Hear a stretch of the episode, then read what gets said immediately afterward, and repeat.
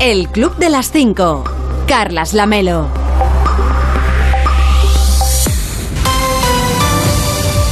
¿Qué tal? Muy buenos días. Son las 5 de la mañana, son las 4 en Canarias. Ya es 1 de junio, quedan 213 días para acabar 2022 y solamente 60 para el próximo 1 de agosto, por si a usted le interesa el dato. Hoy va a salir el sol a las 6 y 37 en Paiporta, en la huerta sur de la Comunidad Valenciana, a las 6 y 46 en Caravaca de la Cruz, en Murcia, y a las 7 en punto en Villanueva de la Serena, en Extremadura. Y para entonces, para cuando salga el sol, ya les habremos contado que...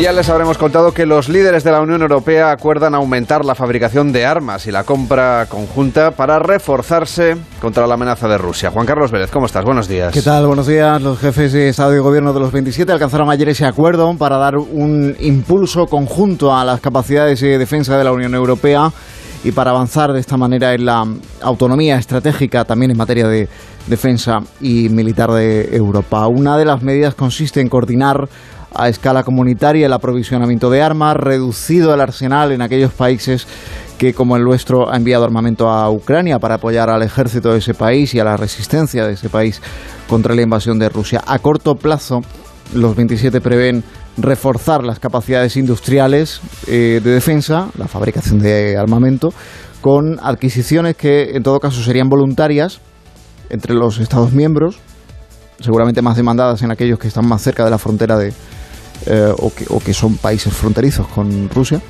que serán voluntarias, digo, y mediante un sistema conjunto similar al utilizado para, para, la compra conjunta de vacunas. El ministro de Exteriores de la Unión Europea, José Borrell, dijo ayer que tenemos que ser una potencia militar, la Unión Europea que es, recordemos, una organización política.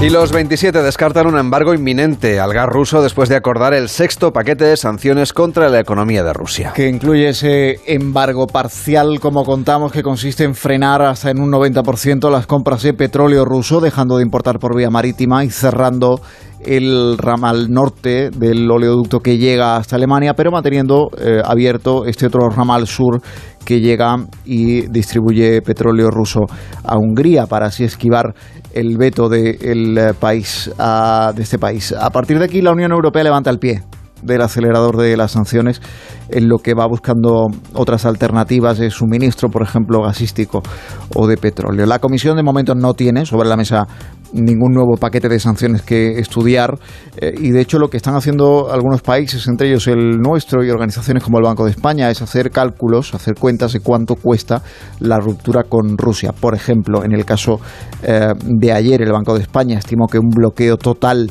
del eh, gas y del petróleo ruso, de, las, eh, de lo que importamos de Rusia, restaría casi un punto y medio del PIB a la economía española y elevaría sustancialmente la inflación. La previsión del Banco de España augura recortes de crecimiento en torno a la mitad respecto de las estimaciones anteriores y prevé un IPC medio del 9% en ese escenario de ruptura total o casi total el dato adelantado para el mes de mayo que hemos conocido esta semana en realidad no está demasiado lejos de esto, porque está en el 8,7%, repunte de la inflación eh, previsto, eh, según los datos que hemos conocido esta, esta semana.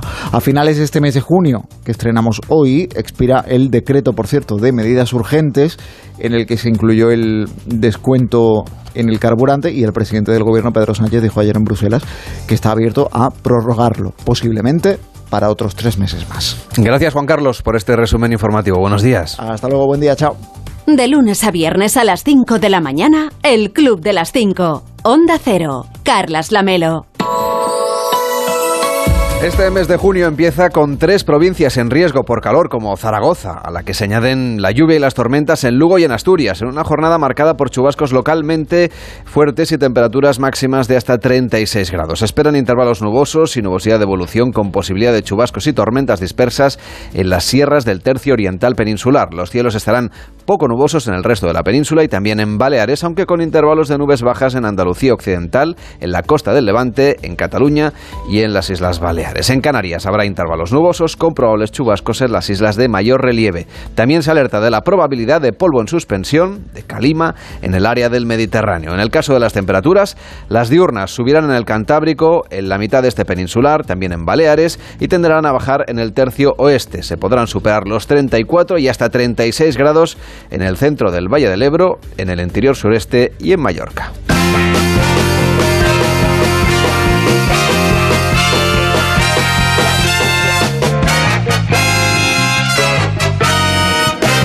Estamos en el Club de las 5, de las 5 y 5, de las 4 y 5 en Canarias. Hola David Cervelló, ¿cómo estás? Muy buenos días. ¿A quién le das hoy especialmente esos buenos días? Pues mira, a los profesores, en este caso, que están sufriendo un nuevo tipo de, vamos a llamarle...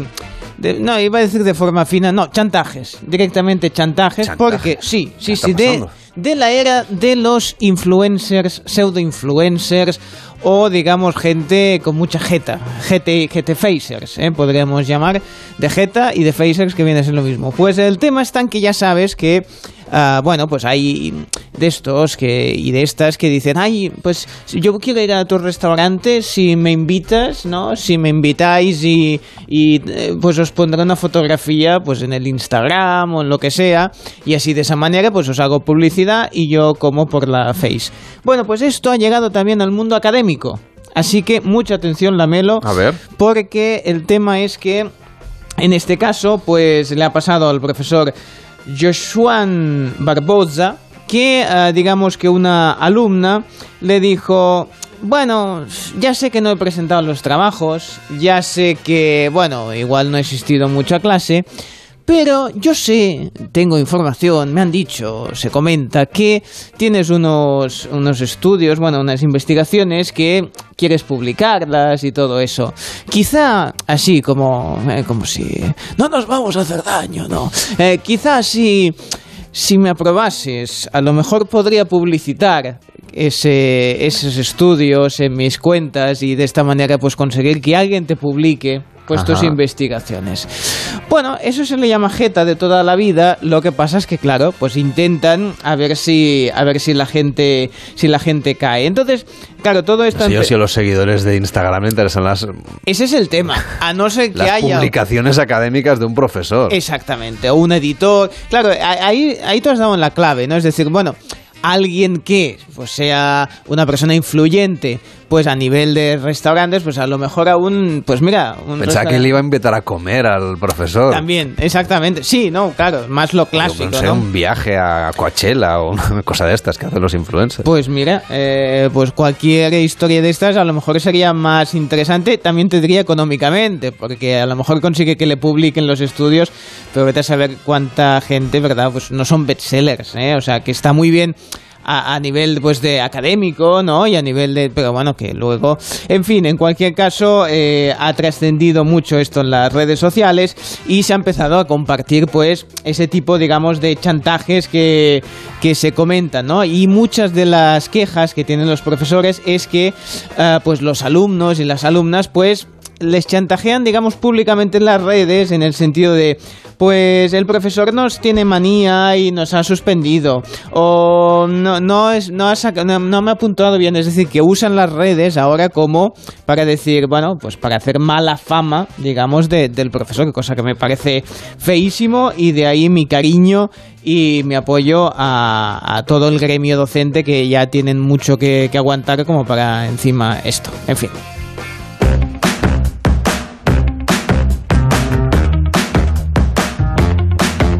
Tú aprobabas todas, Cervellón.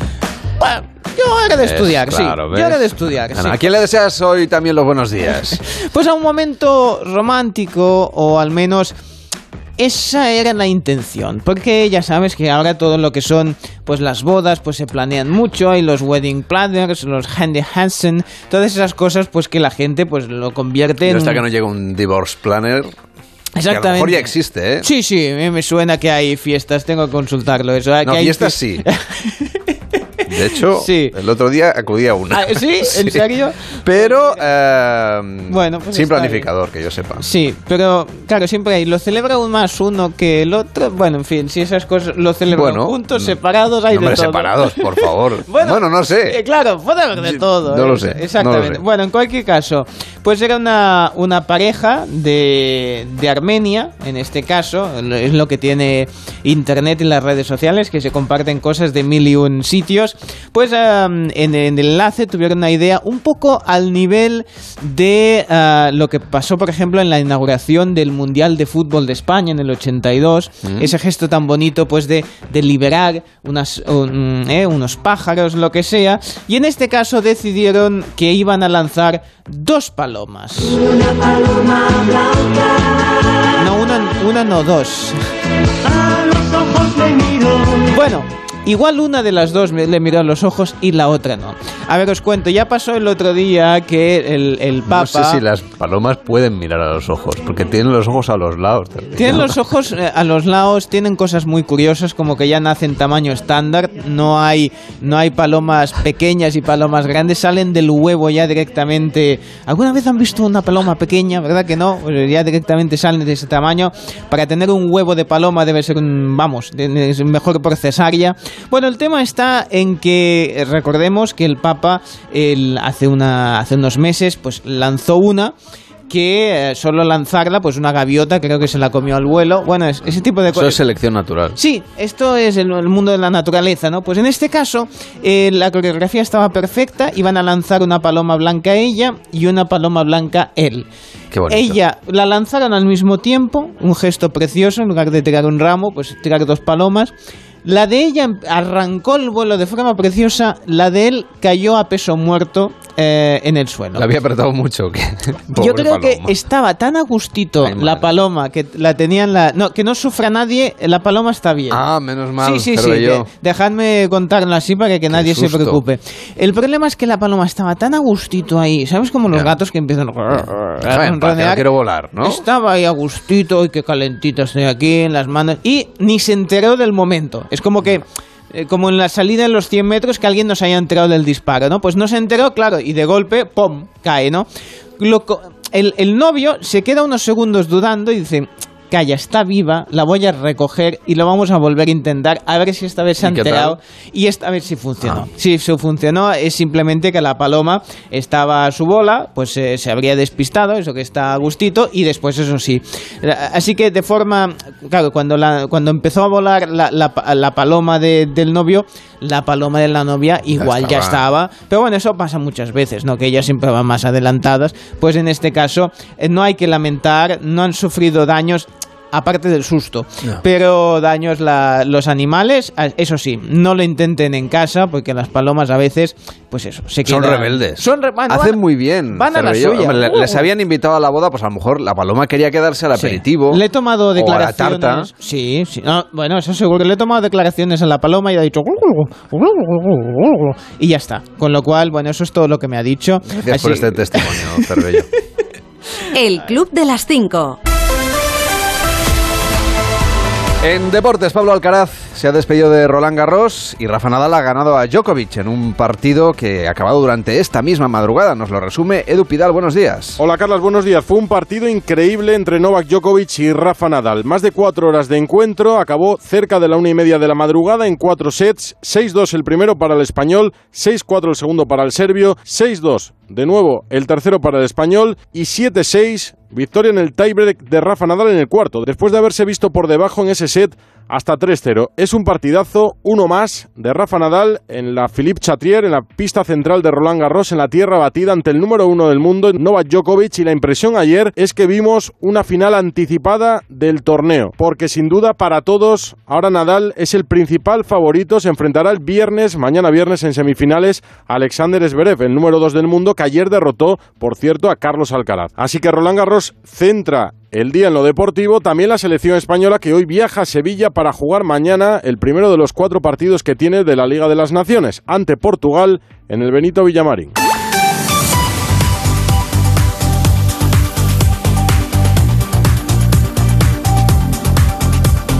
Hoy en Onda 0.es nos cuentan que el gobierno aprueba un plan de empleo para Andalucía de 50 millones de euros a tres días del inicio de la campaña electoral. La presidenta de Ciudadanos, Inés Arrimadas, acusa al gobierno de intentar comprar votos con dinero público. Después de 40 años de robar a manos llenas en Andalucía, de enchufar a todos los suyos, de, de dejar a Andalucía tirada, ahora vienen con estos anuncios desde Moncloa, con este regalito, para intentar comprar votos. Vamos, es que no tienen ninguna vergüenza ni la han conocido nunca. El gobierno quiere limitar a tres minutos el tiempo que podrán hacernos esperar las empresas cuando llamemos a los servicios de atención al cliente. Se prohíbe que solamente puedan atendernos robots. Este proyecto de ley reduce el tiempo máximo que tienen las compañías para resolver las reclamaciones o las consultas de los clientes, que pasará de los 30 días actuales a solamente 15. En nuestra web también le resumen con todo detalle el partido de Rafa Nadal, que ha pasado a semifinales de Roland Garros tras otro partido histórico ante Djokovic, como recordábamos ahora en el tiempo de deportes. Así lo contaban anoche en Radio Estadio Noche.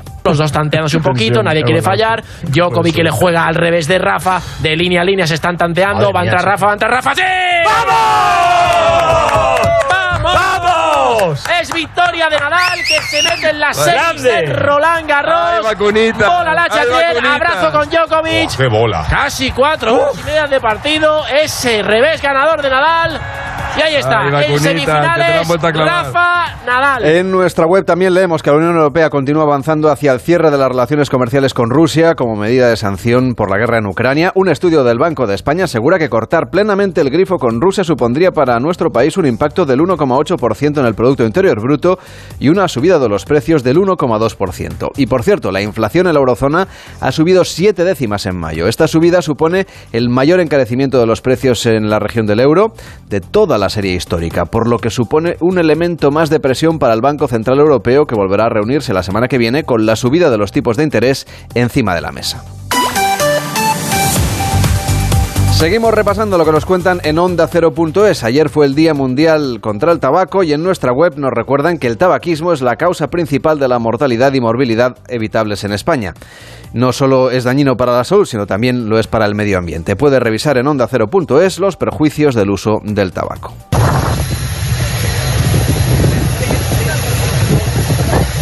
Y este es el sonido del vídeo que pueden ver en nuestra página web, la llegada de la reina Leticia ayer a Mauritania en el marco de su viaje de cooperación para conocer algunos de los proyectos que España tiene en marcha en el país magrebí, en especial en materia de salud, de seguridad alimentaria y de defensa de los derechos de la mujer. Les contamos también en Onda 0.es que la menor de 16 años que fue violada el pasado 1 de noviembre a la salida de una discoteca en Igualada, en la provincia de Barcelona, ha explicado que padece secuelas y traumas como pánico a salir de casa o problemas para dormir debido a la agresión de la que no recuerda nada por la amnesia que le provocó el golpe que recibió en la cabeza. Puede leer todos los detalles del caso, que ya está en los tribunales, en onda0.es. Allí también le cuentan que Madrid cree que se ha llegado al pico de la pandemia de viruela del mono. Hasta el lunes, la comunidad registraba 76 casos confirmados de viruela del mono y 48 casos sospechosos en estudio. La presidenta de la Comunidad de Madrid, Isabel Díaz Ayuso, ha anunciado su intención de revisar los libros de texto, los que sean nuevos para el próximo curso escolar, quiere evitar que se adoctrine a los niños. Y ahora que pretenden cambiar el mundo de Sofía por el mundo de Sánchez, a través de la educación, vamos a trabajar para acabar con el adoctrinamiento que pretende el Ministerio de, de Educación hacia todos los niños, especialmente como hemos visto en estos días con los libros de texto. Y el gobierno catalán asegura que no puede cumplir la sentencia del 25% de horas lectivas en castellano por imposibilidad legal. En realidad, el decreto que se lo impide lo acaban de aprobar esta semana justo para evitar cumplir con el mandato judicial. Lo más probable es que la cuestión acabe inevitablemente en manos del Tribunal Constitucional, que como bien sabe tiene sus plazos y sus tiempos. Esto en la escuela. En la universidad, un grupo de estudiantes de la Pompeu Fabra en Barcelona han mm, la suspensión de las clases para pedir que el 80% de las clases sean en catalán. En la actualidad están en torno al 42,5% en esa universidad pública. Y la Generalitat Valenciana ha presentado el informe España Polifónica por un país en forma de malla cuya principal propuesta es la deslocalización de instituciones del Estado y la redistribución por toda la geografía española. Plantea, por ejemplo, que puertos del Estado se instalen en Valencia, que parte del Senado vaya a Barcelona o que el Tribunal Constitucional tenga su sede en Cádiz. La futura fusión de las localidades extremeñas de Don Benito y Villanueva de la Serena, acordado por los vecinos, recordemos, en referéndum el pasado 20 de febrero, va a suponer también unificar las dos partidas judiciales y en, en una sola e implicará también otros muchos cambios en el municipio.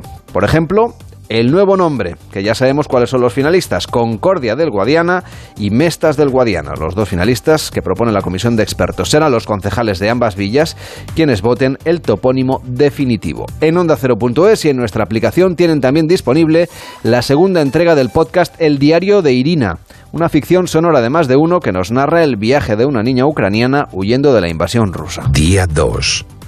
Una nube negra. Tengo miedo. Estoy dentro. No me puede pasar nada. La puerta está cerrada. Salen más hombres de la furgoneta. Todos llevan armas. ¡Qué miedo! Lloro un poco, pero papá me mira y me manda un beso. Él baja la mano para calmarme. Papá discute con el señor de la barba. Papá dice que no con la cabeza todo el tiempo.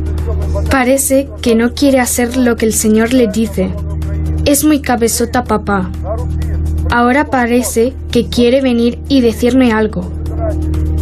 Cariño, tenemos que ir con estos señores. Es peligroso seguir. Ellos son buenos. Pero si estabas enfadado con ellos, lo he visto. No, mi vida, con ellos no estoy enfadado, pero tenemos que ir con ellos. En nuestra web también le resumen la lección magistral del chef Ferran Adrià en Valencia, donde ha alertado de cinco retos que amenazan al sector de la restauración y la hostelería. La pandemia de coronavirus, la guerra entre Rusia y Ucrania, la inflación, la falta de personal o la presión fiscal, que según Adrià ha reducido los márgenes habituales del 10% a prácticamente cero en algunos restaurantes. Y en Julia La Onda, con Julia Otero, hablaron con representantes de varias organizaciones encargadas de proteger y denunciar la situación que atraviesan las mujeres pakistaníes en España, a menudo casadas en contra de su voluntad, como las dos hermanas de Tarrasa de 21 y 24 años que fueron asesinadas al querer divorciarse de sus esposos impuestos. Estamos de luto. Quería denunciar con un voz, una voz muy alto, porque eh, eh, na, nadie merece morirse así. Y en ninguna manera, pero así, por parte de sus propias familiares que deben protegerlas en vez de matarla. ¿Cómo, la, ¿cómo murieron? Porque los hermanos. Sí, sí, pero ¿cómo, cómo, ¿cómo, le dieron muerte? Las, ¿qué, ¿qué, les hicieron? muerte de honor, porque, eh, eh, porque la familia ha perdido honor cuando ellas decidieron divorciarse de maridos, las que obligaron a casarse y luego tenían elegidos unos, uh, unos hombres que querían. Yeah.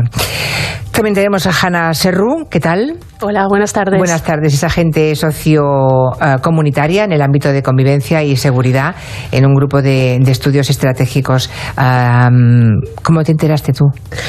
Eh, yo supe de la noticia a través de los medios. ¿Mm? Eh, quiero dejar constancia que ya el año pasado en Italia hubo un caso similar de una otra chica pakistaní que ¿También? murió. Eh, la localizaron y a través de un engaño los familiares se pusieron en contacto con ella, la asesinaron y el criminal eh, lo, se fue detenido en Barcelona. Eh, bueno, como decía mi compañera, pues eh, no, estamos de luto, pero eh, consternadas porque es una realidad que en lugar de de, de, ser cada vez más menor, aún casos aislados, eh, se crean protocolos para, mmm, para acompañar en lugar de erradicar. Y en más de uno, donde Alsina, Josemí nos daba una nueva lección de urbanidad que seguro que usted puede aplicar. Yo ayer, para, para congraciarme con la vida, ¿Qué hiciste? Bueno, en este momento entra Marisol Parada. Adelante, Marisol Parada. Con un plato Ya de salchichón Uy, eso es de aperitivos. de aperitivo pero salchichón del bueno eh Salchichón muy rico, salchichón del bueno Mm. y luego también unos tacos Unos picos, ¿no? Unos- como dice el otro que disfrutéis que disfrutéis. No os voy a decir la ordinaria de que aproveche ¿eh? la ordinaria del que decir, aproveche no se debe decir. Aprovecha, no se dice Begoña. eso suena a jugos gástricos y es horroroso hablar de este tipo de cosas. Aprovecha, claro ese tipo de cosas. Pues yo estuve en el hotel Princesa Plaza, que es un hotel que hay en la calle Serrano Jover, eh, al principio, bueno, es una callecita muy pequeña, se lo ver. Oye, en una ter- en la inauguración de una terraza, absolutamente comer, comer que yo hablo. En una, en una, en una, en una terraza, en una terraza. Javier, que te la recomiendo porque está cerca de tu casa. Te la Sí, recomiendo. Se llama Royal y, y lo que te preparan es, por ejemplo, eh, unas cosas buenísimas para tomar, pero también te dan todo tipo de cócteles, porque es una Oh. coctelería que está ahora Qué muy de moda. Puede escucharlo siempre que usted quiera en onda0.es o en su aplicación, pero sin catar el salchichón y sin decir que aproveche. Señor Vidente, Ah, sí. ¿no tendrá usted un salchichón intergaláctico que mandarnos? Estamos muertos de hambre hasta ahora. Bueno, me ha asustado un poco cuando me ha dicho no, no tendrá usted un salchichón. No, a ver, yo, eh, yo tengo péndulo, eh, yo con el péndulo No, pero un pues voy- salchichón cortado en lonchas. No, no, en lonchas, en lonchas no, no. Nos no. vale queso también, ¿eh? A ver, si van a empezar a Nos hablar... vale de- chorizo, nos de vale comida, Sí, claro. unas aceitunas. Ah, bueno, sí, sí, sí, venga, ya hacemos el aperitivo. A ver, si se ponen a hablar de, de, comida a estas horas, eh, no, yo, de, de, lo que hago en mi, en mi, en mi cosas privadas, no, no acostumbro, no acostumbro a hablar, porque no me gusta dar detalles personales, pero, bueno. pero alguna vez alguna cosa nos habrá contado. O sea, por ejemplo, ¿usted, ¿usted se ha llegado a casar alguna vez? No, a ver, yo me debo a la evidencia, eh, además lo tenemos prohibido, el gremio de ¿No videntes. se pueden casar? No, el gremio de Son ustedes, videntes... son ah, ustedes célibes. Y además no nos podemos casar. Eh, eso- Vaya. el gremio de videntes, astrólogos y futurólogos no podemos porque como ves el futuro, cuando te entra alguien en el tarot Tinder, pues ya sabes cómo te va a ir. Ah, claro. El tarot Tinder Pero si le es- pueden hacer un conjuro o algo así. No, porque tú puedes hacer un conjuro, pero la otra persona te puede desconjurar y entonces estás perdido. Oiga, pero ¿cómo funciona esto del tarot Tinder? El Tarot Tinder es la app que usamos los videntes para ligar.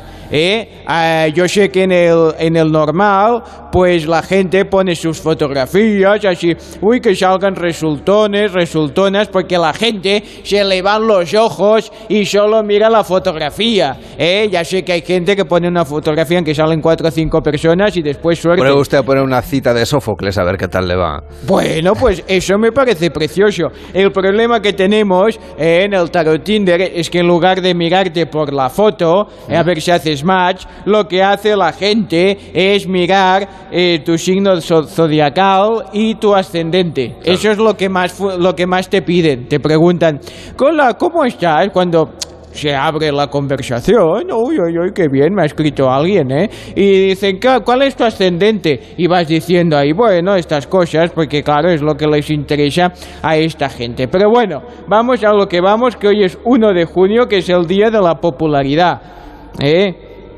Ha nacido gente conocida, como por ejemplo Morgan Freeman.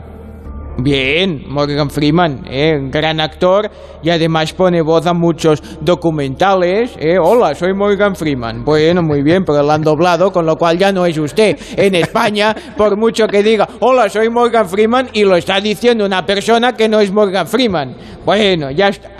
A ver, puntos fuertes de los nacidos un día como hoy son visualmente perceptivos, que esto aún no he entendido qué quiere Que ven decir. bien, que ven bien. Ah, bueno. También. Pues que pongan que ven bien, buena vista, no van al oculista, me ponen aquí perceptivos, no sé yo qué es.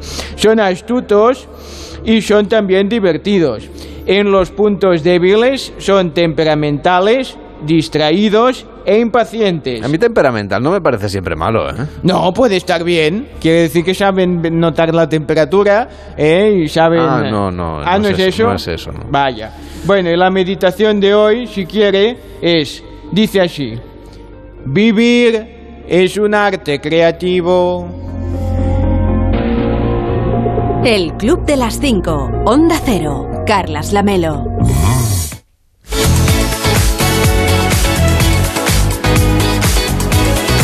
Hoy sale a la venta el libro La burguesía catalana de Manel Pérez. Sí, bueno, y nos comenta el libro que la burguesía catalana pues acumula, dice, un siglo de decadencia. Dice, lejos queda la época en la que comandaba la política y la economía española, lideraba la banca y el mundo empresarial. Por tanto, analiza las causas de cómo ha perdido esta influencia o no, porque defiende que aún hay estructuras que siguen funcionando no solo, por ejemplo, en Barcelona, sino también en Madrid. Este libro pretende ser una crónica periodística sobre esa élite económica, el gran empresariado y su comportamiento político y económico desde 2010 hasta hoy, sin obviar su papel en el 1 de octubre. Pues ya tienen a la venta ese estreno, en este caso de una- un libro, un, un libro que es una monografía.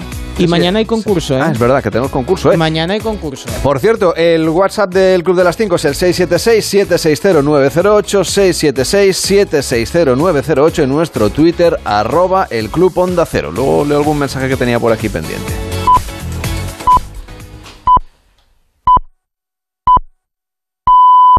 El Club de las 5. Carlas Lamelo.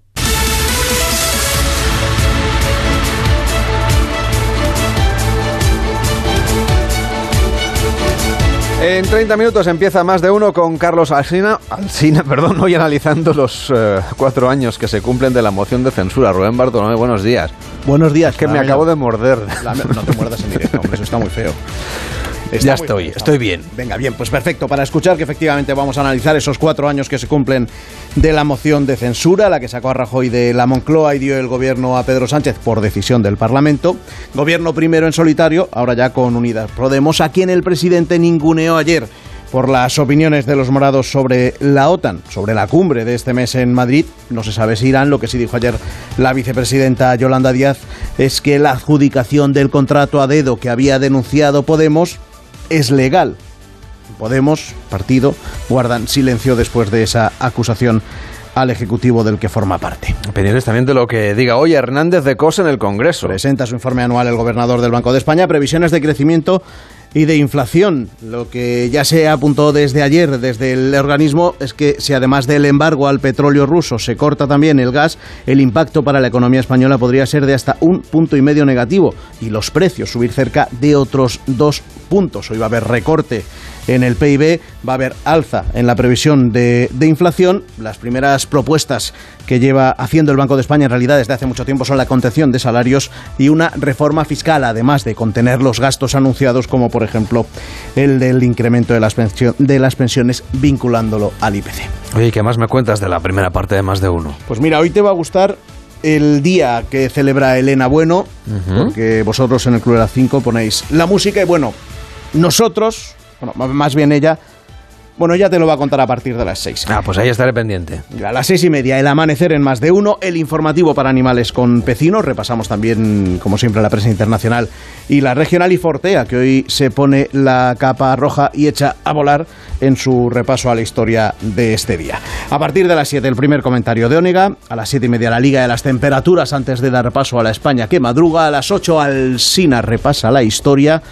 A las ocho y media, Masónega y la tertulia. Hoy con Anabel Díez, con Marta García ayer, con Nacho Cardero y, como estamos en el día que estamos, también con el ministro de la Presidencia, con Félix Bolaños, que a las nueve está en más de uno respondiendo a todo lo que le pregunte Alsina. Y después de la tertulia un poquito de risa, ¿no? Para comenzar esa segunda parte de más de uno. Por supuesto, Laura Aguas a partir de las 10 de la mañana con Leonor Lavado, con Goyo Jiménez, con Leo Harlen, con Jesús Manzano. Después nos vamos de, de bares en más de uno. Bueno, o mejor dicho, nos vamos a una de las barras más legendarias del mundo para hablar de quién está detrás, que es el, el barman. A partir de las 11 viajamos hasta el Oyster Bar de la Estación Central de Nueva York. Hablamos de la historia de Marcelo con el propio Marcelo Hernández y con quien la ha escrito Guillermo Fesser como homenaje a una generación de inmigrantes hispanos sin los que Nueva York no sería lo que es hoy. Y como hablamos de personajes, pues mira, el que faltaba, Ángel Antonio Herrera, ya después del mediodía, como es miércoles, hoy unen sus fuerzas y sus críticas Josemi y Rosa Belmonte, es decir, toca repaso a los del corazón. Sí que os tan bien, ¿eh? En el programa. Hoy ostras, ayer salchichón. Muy Eh, bien, ¿no? Mm, pero lo de hoy es eh, ostras. Lo hoy es literario, ya lo Claro, sé, ya lo sé. Hoy es, hoy es literario, ya lo sé. Solo la historia, pero me apetecía imaginarme la escena, no sé, de la mesa del estudio llena de ostras. Te voy a decir una cosa, normal que luego te muerdan la lengua cuando te... claro, es que aquí no tenemos nada que comer. Estamos, estamos hambrientos. Por no tener, no tenemos ni máquina de, de- de- esas que, que- que te venden chocolatinas. ¿Se ha roto o algo? Bueno, No, no, no, no se ha roto, no ha existido. Vais, vais no, he- tirando las monedas por ahí. para que- no ha existido jamás. Bueno, pues entonces eso hay que Aquí poner estamos en, en provincias, ya sabes. Luego te mando un enlace y así te puedes comprar una. Es, pues mira, me iría muy bien. Cuídate mucho. un abrazo, Lamelo. Hasta luego. Chao.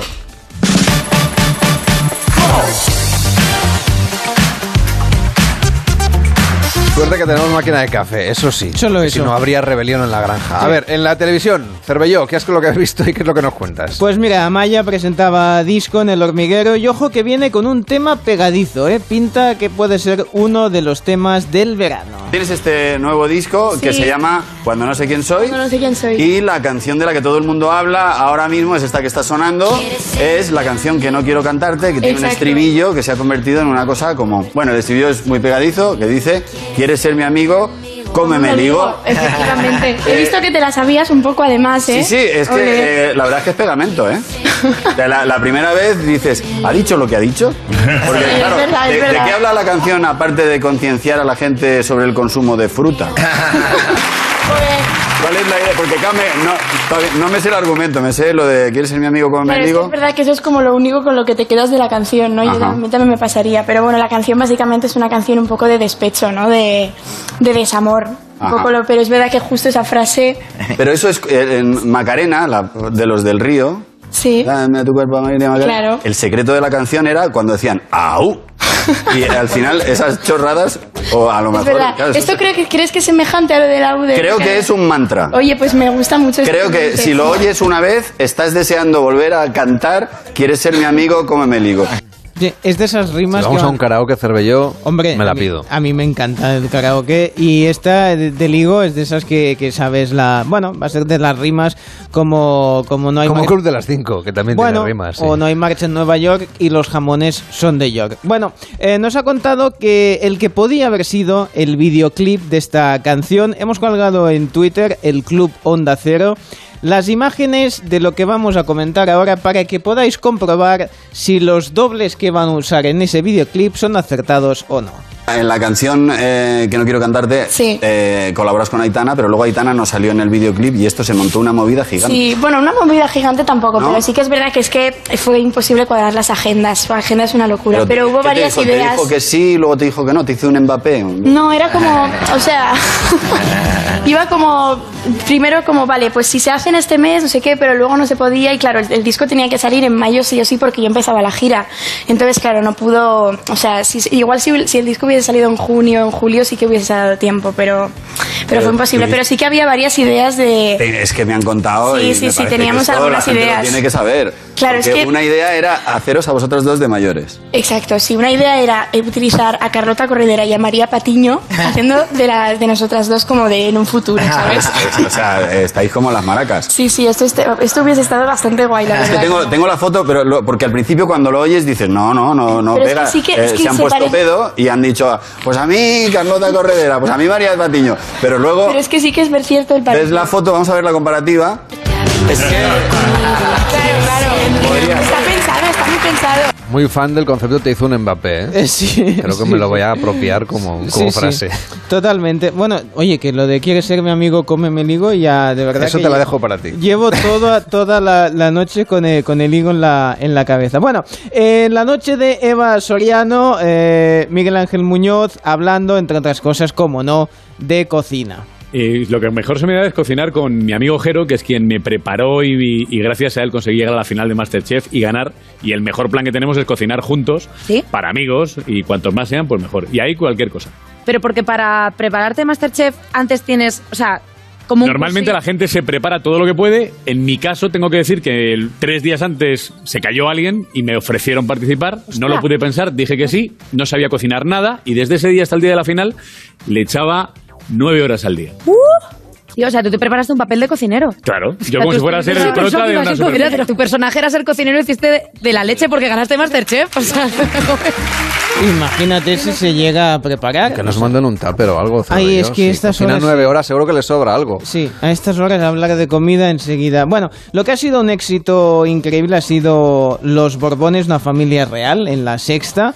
Eh, ha sido tendencia en Twitter, muy, muy seguido, muy comentado, gran reportaje. Escuchamos de sus fragmentos. Juan Carlos se parece mucho en algunas cosas a sus antepasados. Sus abuelos Alfonso XIII y Victoria Eugenia tuvieron a don Juan. Don Juan se casó con María de las Mercedes y tuvieron a Juan Carlos. Juan Carlos I y Sofía de Grecia son los padres de Elena, Cristina y Felipe. Felipe VI está casado con Leticia Ortiz y tuvieron a la princesa Leonor y a la infanta Sofía. La afición de algunos de los Borbones por el sexo es legendaria y biógrafos de Alfonso XIII aseguran que no solo era un adicto, sino que además fue el primer promotor del cine porno en España.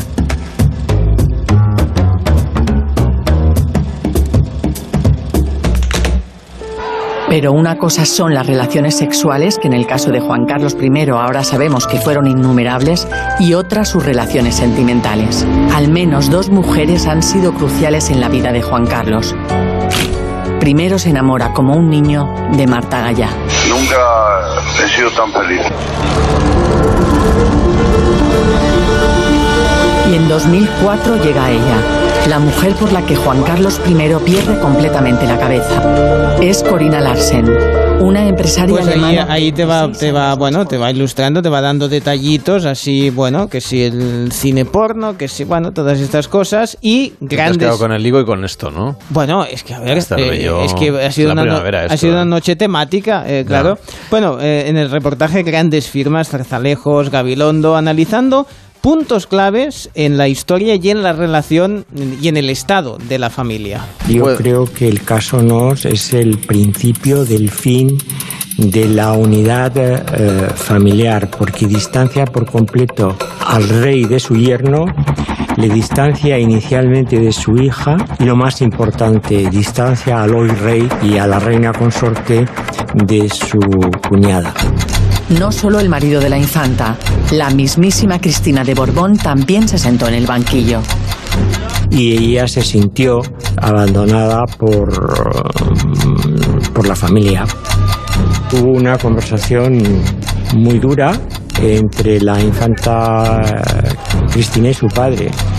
eh, cuando su padre le pidió la renuncia de los derechos eh, sucesorios y se negó, se negó porque vino a decirle, hombre, mi marido ha hecho cosas que ha visto que aquí se hacen. Ella además decidió estar con su marido a pesar de que las cosas no hubieran estado bien hechas, optó por su familia y bueno, pues es- fue su opción. No sabemos si se arrepiente.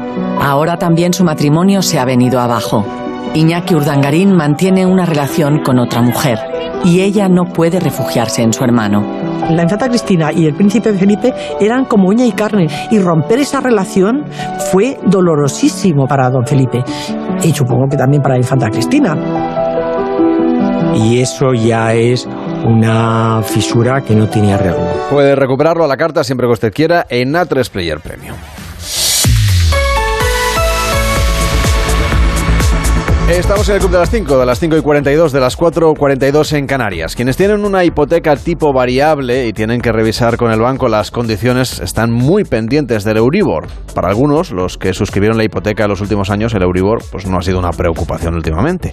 Para quienes llevan ya más años hipotecados, pues reviven aquella experiencia de no saber cuánto van a tener que abonar cuando llegue la revisión. El alza del Euribor en mayo encarecerá las hipotecas en 575 euros de media al año, lo que supone 48 euros más cada mes. El Banco Central Europeo se reúne la próxima semana para decidir el futuro de los tipos, en principio. Así que en este entorno de inflación, pues claro, cada euro suma, cada euro cuenta. Salvador Torres, profesor de Economía Aplicada de la Universidad de Barcelona. ¿Qué tal? Muy buenos días. Buenos días. Bueno, el Euribor nos tiene a todos muy preocupados porque ha subido muchísimo en, en mayo, ha disparado el coste de la hipoteca, de media unos 600 euros al año. ¿Cómo se produce este cambio? Es decir, en el momento en el que hay rumores muchas veces o se vaticina que se van a subir los tipos de interés hasta que nosotros en la cuota hipotecaria acabamos pagando un poco más.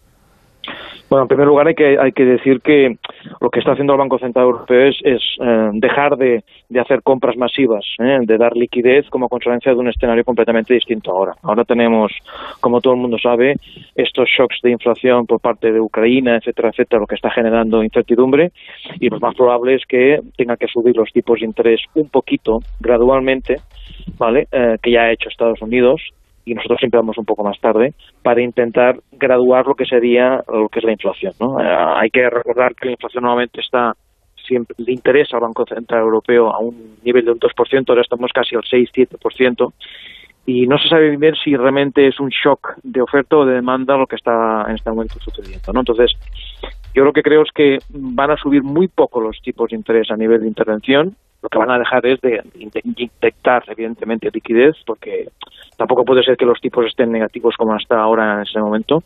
Y esto poco a poco va a ir repercutiendo, es decir, claramente si suben los tipos de intervención un poquito, lo que está es volviendo a la normalidad, y tal como tú decías, va a suponer un pequeño incremento en lo que serían el, coste de lo, de lo, que sean los préstamos por parte de, de, la persona de la calle, ¿no? Pero no mucho. Piensa que lo van a hacer y hay mucha experiencia a raíz del 2008, lo van a hacer muy gradualmente, vigilando constantemente para que no haya ninguna, digamos, eh, síntoma de que esto perjudique de la economía. Va a ser muy fino, un ajuste muy fino y gradual poco a poco. ¿eh? Yo creo que creo que he leído que más o menos se piensan subir dos veces este año en julio en septiembre, pero no está, no está muy claro. Lo que ha hecho es cerrar un poco una etapa, eso sí. ¿eh?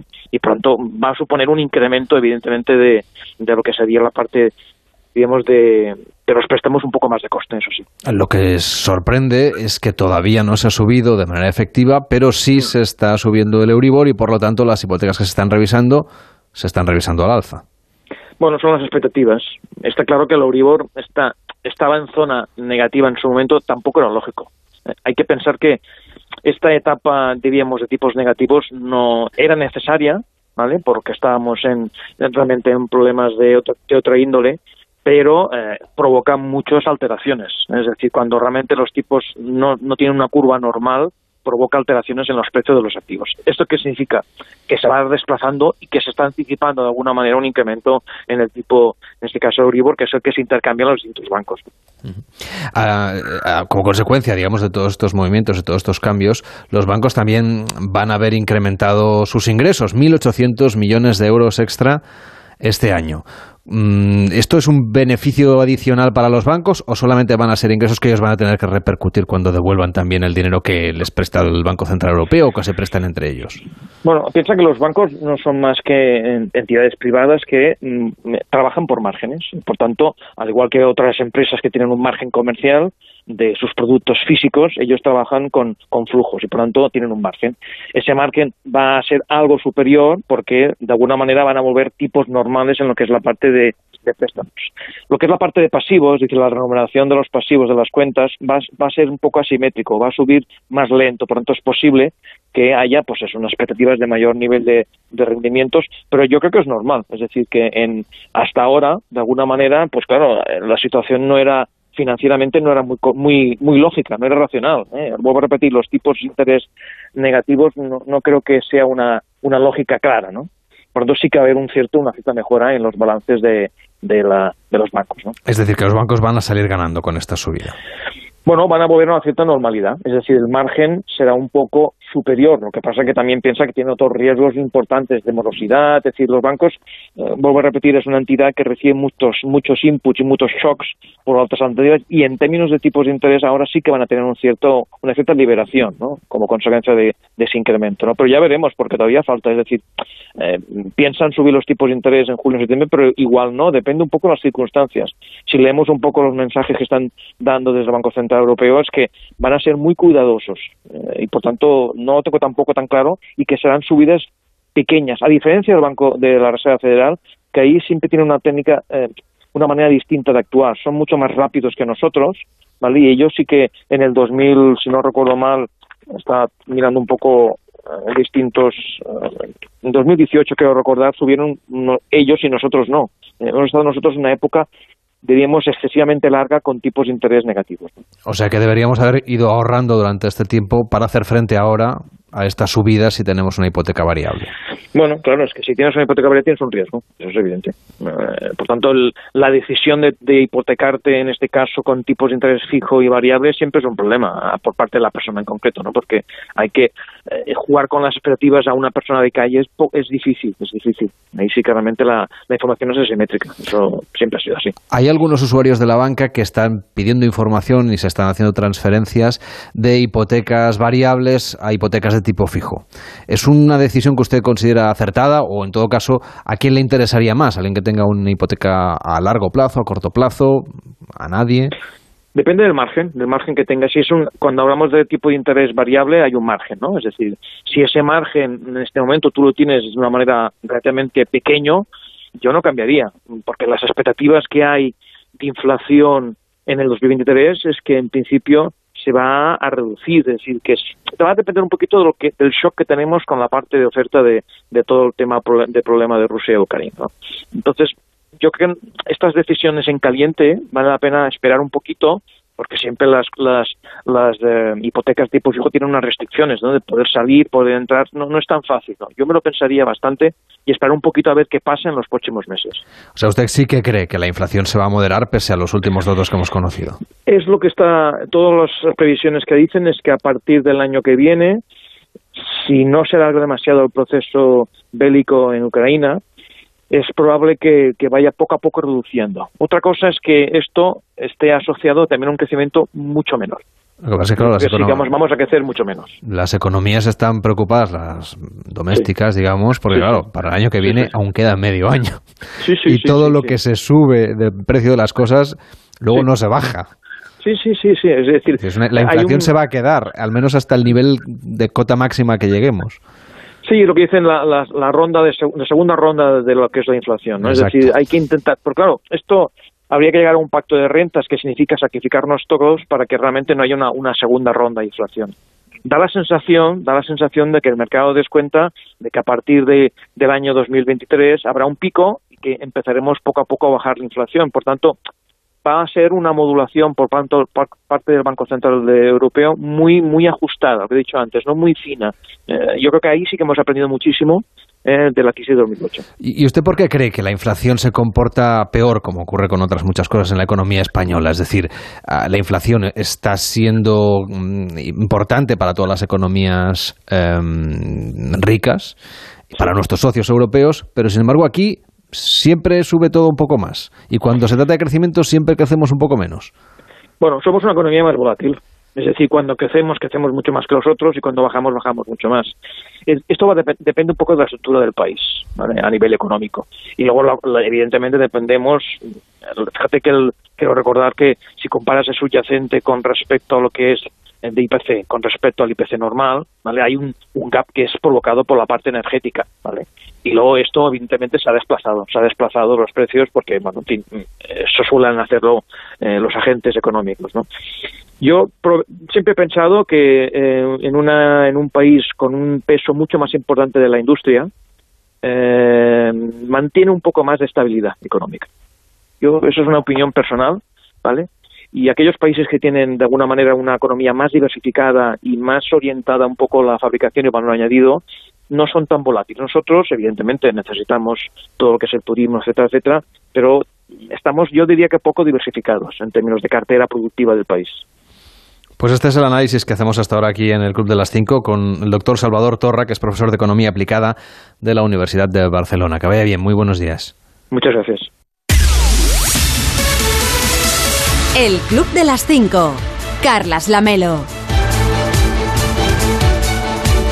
Hoy es 1 de junio, día en que estaremos pendientes del cuarto aniversario de la moción de censura que llevó de nuevo al Partido Socialista la presidencia del gobierno. Pedro Sánchez se reúne hoy con diputados y senadores de su partido para analizar la situación política en vísperas del arranque de la campaña electoral para las elecciones andaluzas del 19 de junio. Y hoy es un día muy importante para los estudiantes de La Rioja que inician las pruebas de acceso a la universidad. Por delante, tres jornadas de exámenes. El primero, lengua castellana y literatura. La novedad de este año es que pueden presentarse los que hayan suspendido una asignatura en bachillerato. Y hoy está convocada una huelga de los trabajadores de correos. Serán tres jornadas de paros convocadas por comisiones obreras y UGT, los sindicatos mayoritarios en la empresa pública de servicio postal.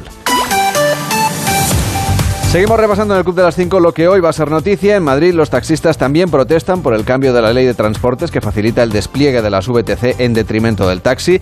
Y en unas horas sabremos cómo le ha ido el mes de abril al sector del turismo, porque el INE difunde los datos de llegada de turistas internacionales y también el gasto medio por día y estancia. Y el jurado falla hoy el premio Princesa de Asturias de las Letras, el prestigioso galardón internacional de literatura. Y el rey Felipe VI tiene prevista hoy una audiencia con el presidente de la Junta de Castilla y León, con Alfonso Fernández Mañoco en el Palacio de la Zarzuela, mes y medio después de que se pusiera al frente del nuevo gobierno regional integrado por Partido Popular y Vox.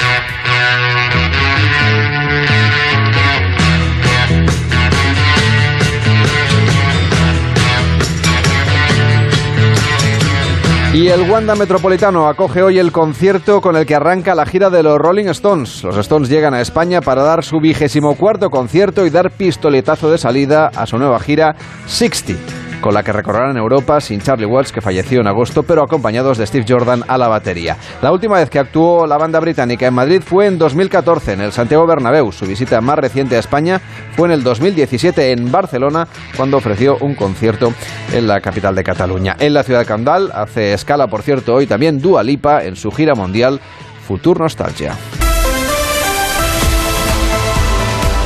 En deportes, triunfo de Nadal en Roland Garros, un broche de oro para una jornada importante para el tenis español. Nos la resume Edu Pidal, buenos días. ¿Qué tal, Carlos? Buenos días. Y eso que la tarde en la pista central de Roland Garros no empezó bien para los nuestros. Derrota de Carlos Alcaraz ante Alexander Zverev, 6-4, 6-4, los dos primeros para el alemán, 6-4 para el español el tercero y el tiebreak del cuarto, 7-6 para el alemán que cerró el partido. Un aprendizaje más de Carlos Alcaraz, 19 años, por primera vez en cuartos de final de Roland Garros no debe ser una decepción, sino un aprendizaje. Tengo capacidades y tengo el nivel para poder ganar. No te voy a decir, no te voy a decir que no, a pesar de la derrota de hoy me sigo sintiendo que, puedo ganar un, un gran slam. Siento que, tengo el nivel. El partido es muy largo y hay ciertos detalles que, al final se, me han escapado hoy y tengo que aprender. Bueno, yo creo que, al final es, es vivir, es vivir este, estas situaciones, es vivir estos momentos. Eh, y, estas rondas eh, en un Grand Slam. Al final son los mejores torneos del mundo, digamos, y, hay que saber eh, jugar a tu mejor nivel en estas situaciones. Pero la gran noticia, como tú decías, fue la victoria de Rafa Nadal, que vivimos en directo en Radio Estadio Noche, porque el partido se alargó hasta casi la una y media de la madrugada. Más de cuatro horas de partido en cuatro sets para la victoria de Nadal ante el número uno del mundo, Novak Djokovic, con la impresión de que ayer se jugaba una final anticipada de Roland Garros, que el sorteo quiso que todos los favoritos cayeran en el mismo lado del cuadro, pero que el partido de ayer era digno de toda una final. 6-2 el primero para Nadal, 6-4 el segundo para Djokovic, 6-2 de nuevo para Nadal el tercero, y en el cuarto, que empezó perdiendo Nadal 3-0, acabó levantando el set 7-6 y en el tiebreak se llevó la victoria ante el número uno del mundo. Así que el viernes jugará las semifinales, mañana viernes, ante Alexander Zverev, el verdugo de Carlos Alcaraz. Mientras, en fútbol, mañana tendremos partido de la selección española de Luis Enrique que juega en el Benito Villamarín de Sevilla ante la Portugal de Cristiano Ronaldo. Por eso la selección viaja hoy a la capital espalense desde Las Rozas, con la baja de Tiago, lesionado después de la final de la Champions que disputó ante el Real Madrid. Va a haber muchas rotaciones en estos próximos cuatro partidos de La Roja.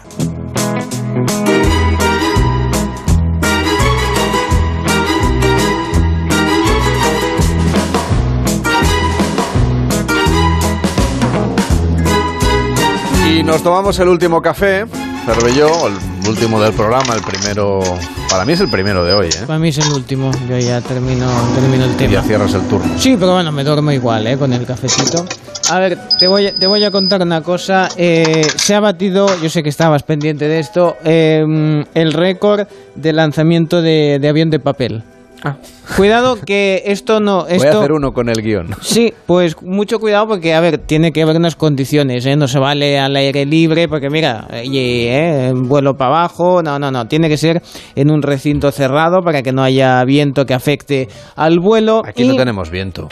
No, pero no tenemos la distancia que se necesita para hacer el récord, que han sido de 77 metros. Vaya. 77 metros con 134 eh, 77 cen- eh, metros. Sí, sí, sí, sí.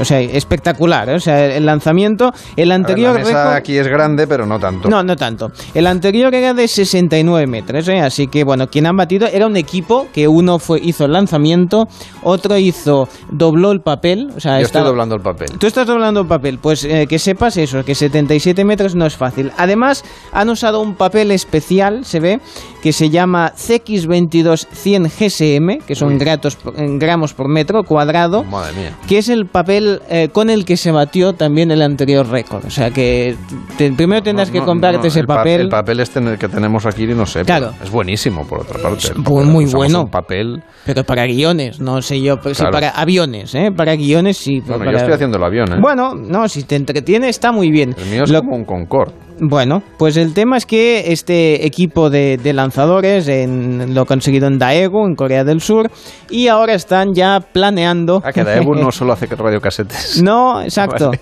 Y, y digo eso, que está planeando eh, batir un nuevo récord. Sí, ahí está, fantástico. Eh, y en este caso quieren conseguir 80 metros. Bueno, yo creo que 77, 80... eh. Lo que pasa es que lo que les está costando más... A ver, que te tiro la vida. A ver, venga, va. Anda, bueno, mira, pues cuidado, bien, eh. ¿eh? Cuidado que no iba mal, ¿eh? Porque Suerte ha que, chocado... el- que hay un, un cristal Sí, el cristal de momento aguantado. Eh, lo difícil es encontrar un edificio de 80 metros que pueda Ya aguantar buscaremos, ya el, avión. Fantástico. Cuídate mucho. Cervelló. Hasta mañana. Hasta mañana. Ahora empieza más de uno en Onda Cero con Carlos Alsina.